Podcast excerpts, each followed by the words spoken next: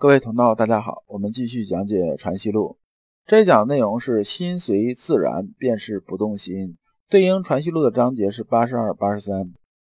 我们还是啊带着问题啊来听这一讲。这个问题有两个，一个是如何做到不动心，第二是心境和精一之功啊究竟怎么去理解？八十二，上谦问孟子之不动心于告子仪。上谦是谁呢？上谦是先生的一个学生，叫薛侃。薛侃字上谦。那么薛侃问先生说啊，说孟子啊也讲不动心，告子啊也讲不动心。那么他俩讲的不动心呢，有什么区别呢？老刘在这科普一下，这里边呢是出自哪儿呢？出自是《孟子公孙丑篇》。感兴趣的同道啊，可以去百度查一下，也可以查一下孟子，这都能看得到。老刘啊就不在这边把它展开来讲了。核心的意思就是什么意思呢？是说告子讲的不动心呢，是说通过外力啊把心框住，通过外力这种作用啊让心呢不动。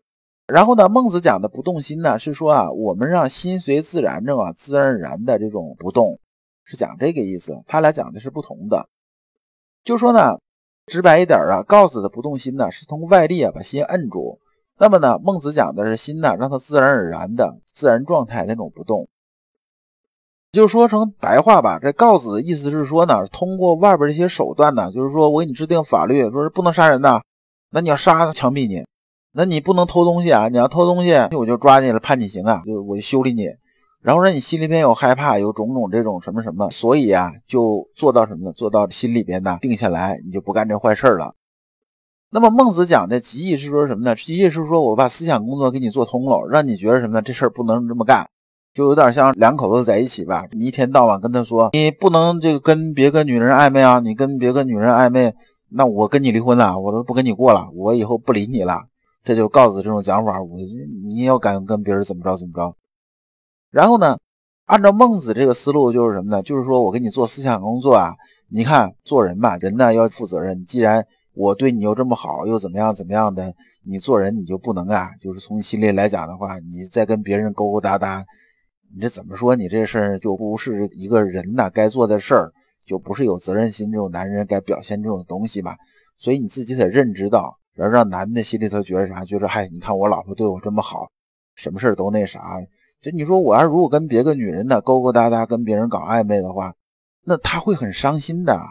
他很伤心，我就会伤害他。所以啊，我怎么说？就算我见着这个女人，我看着确实很漂亮，我动心了，那我也不能什么呢？我也不能干出来。跟他俩搞暧昧这件事儿，这叫孟子讲的，让他同样啊，就是不跟别人搞暧昧。这是说孟子的搞法和告子的搞法的区别就在这儿。先生接着说啊，心之本体啊，源自不动。心之本体即是性，性即是理，性源不动，理源不动，即亦是复其心之本体。这个啊，就是绕来绕去啊，咱们之前讲啊，心之本体讲性讲理讲的太多了，我这边就不说了。核心的一个意思啊，极意是复之心之本体，说的就是什么呢？说的就是思想工作要做通，让他自己认为什么呢？认为我这么做呀是符合人性的，符合天理的，我不能干的没天理的事儿，就把这思想工作做到底，让他心里头认识到这件事情，那么呢，他自然而然呢就是把极意啊就做到不动心了，就这么个意思。这里来讲句题外话呀，就是关于啊中国人这种智慧啊，是比西方人要好很多的。你比如说，我们讲啊仁义礼智，把这些东西都能分开，有一个方向。西方人啊喜欢什么？拿爱来解析这东西，就是人与人之间有爱嘛，就讲这爱。但是呢，他又没有办法完全厘清了爱和欲之间的关系。我们看着有些东西又像爱又像欲，这就分不清楚了。但是从发心动念这个角度来说呢？爱呢是一种高尚的东西，而欲呢，那就是被欲望所牵引的。虽然表现出来的东西啊，行为是一样的，但是呢，它这个里边呢，这种啊心呐，这个本体发出来的东西，如果是不一样的话，那么最后啊，就是结果呢，自然是大相径庭的东西。所以西方人对心性这种研究啊，和我们中国人比的话，还是有一点差距的。八十三。万物森然时，亦冲没无震。冲没无震，即万物森然。这里边啊，我们讲过这个，就是《二程遗书》里面讲过，叫冲没无震，万物森然而聚。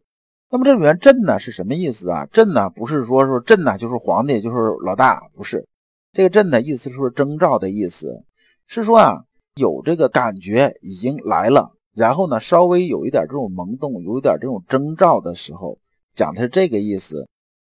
万象森然呐，万象森然是指外边的这些万物啊开始有动的这些东西啊，它已经啊到位准备动了，就这个意思。那么这听着还是很绕。我们借用啊六祖啊讲《坛经》啊里面讲这个意思，就是说呢，冲没无震呐，是心呐，是针对我们本体来讲的，讲的是什么呢？讲的是心呐是定这种状态的，是，就是说呢，我现在呢对外边呢有任何事情有什么变化，OK，我心里是做好一切准备了，就像我们之前讲这镜子一样，我这镜子已经擦的一尘不染了，我放在这儿，你来什么我照什么。那么呢，我啊稍微有这么一点点征兆，就应对外边的变化，我稍微有这么一点点征兆，就是我做好准备了，这是心呐定这种状态。那么万物森然呢，是指慧的这种状态，这慧啊是智慧的慧，就讲佛教嘛，讲定慧嘛，这个意思。这慧是说什么呢？慧我们以前人讲过，智什么是智慧？智慧就是应变的，就是万物森然，万象森然了，就是说你无论什么东西啊从我面前过，无论是有什么。那我呢有定了，我自然就有会。会就是什么呢？你有什么我就应对什么，我都有应变的办法。借用啊《孙子兵法》讲一句话，叫“知己知彼，百战不殆”啊。百战不殆的意思是说呢，我现在有充分的信心和充分的把握，无论你怎么来打我，怎么用兵，我都无所谓，我都有应兵这种办法，就应对这种办法。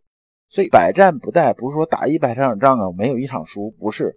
是说呢，你无论呢有多少办法来打我，没有关系，我肯定不会输，是这个意思。先生接着说：“冲没无震，一之父；万象森然，精之母。一中有精，精中有一。”我们之前呢，关于精一，我们讲过，精一啊，讲的还是什么呢？我们的十六字心法就是人心为为，道心为为，为精为一，允直觉中。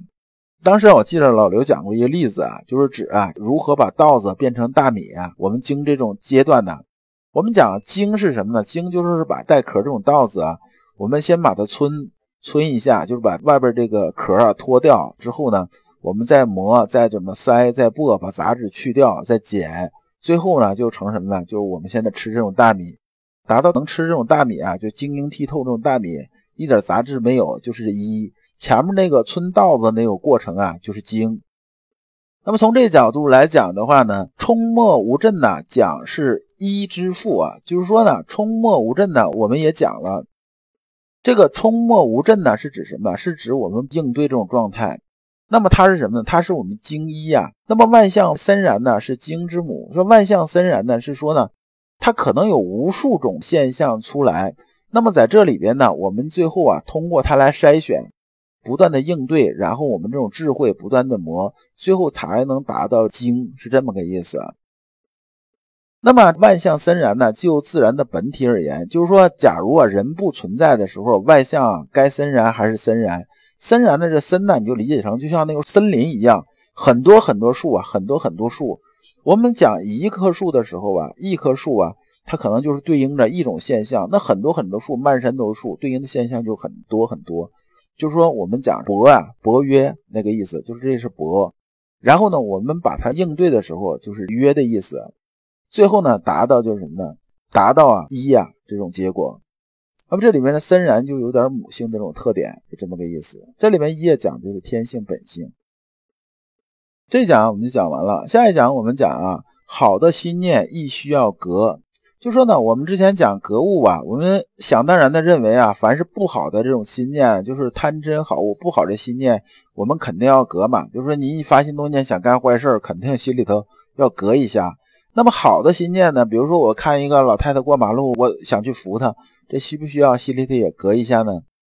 那么呢，我们下一讲会讲这些东西。感谢诸君。老刘啊，一直相信修身之道在于互相印证。